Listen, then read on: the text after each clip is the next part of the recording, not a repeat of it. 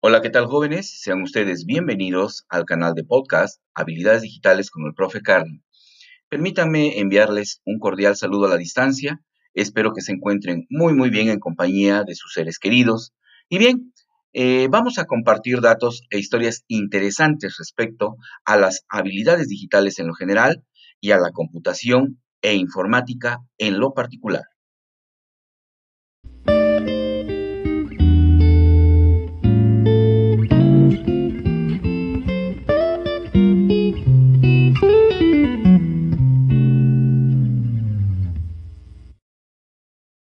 En esta ocasión hablaremos respecto al primer virus y al primer antivirus de la historia.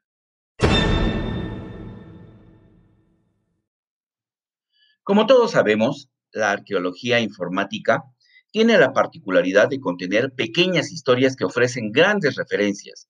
Todos hemos oído hablar de algunas de ellas.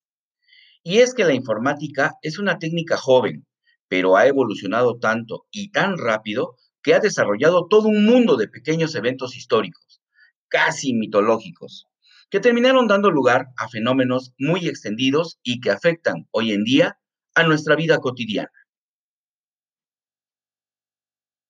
¿Por qué?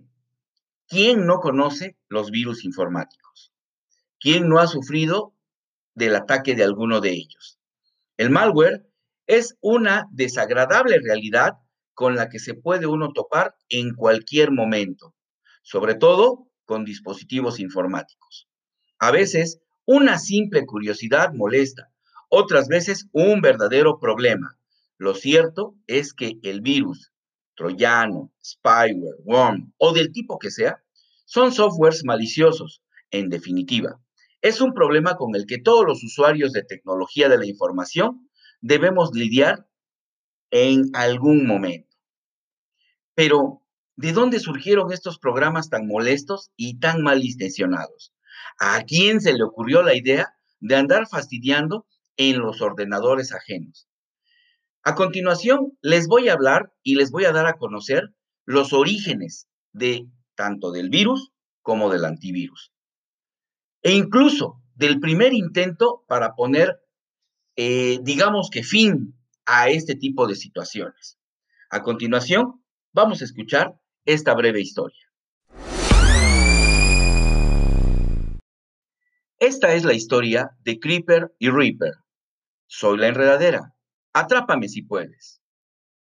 Corría el año de 1971 y este mensaje comenzó a aparecer ante los atónitos ojos de los escasos usuarios que en ese entonces manejaban los ordenadores que formaban parte de ARFANET, la red originaria que, con el paso del tiempo, daría lugar al Internet.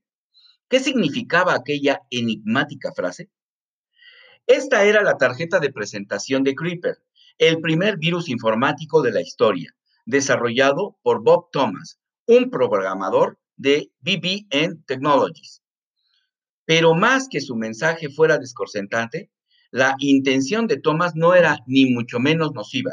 Su objetivo era crear un programa para confirmar en la práctica si éste podía moverse entre los ordenadores, y efectivamente lo consiguió.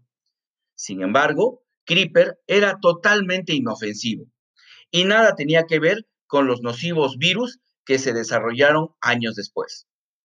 Tras infectar un equipo, Creeper mostraba su mensaje, comenzaba a imprimir un archivo y antes de finalizar la impresión, saltaba al siguiente ordenador a través de la red, desapareciendo el primero. Aunque su mecanismo pueda ser muy simple, hay que tener en cuenta que era la primera vez que se creaba un software capaz de transmitirse automáticamente de un ordenador a otro.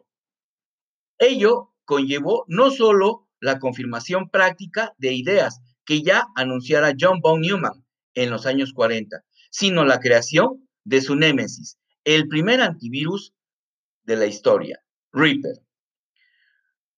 Porque Reaper fue claramente una respuesta a Creeper. No hay más que atender a su nombre. Mientras Creeper significa enredadera, Reaper significa podadora. Una buena solución para cortar lo que se extiende por donde no debería.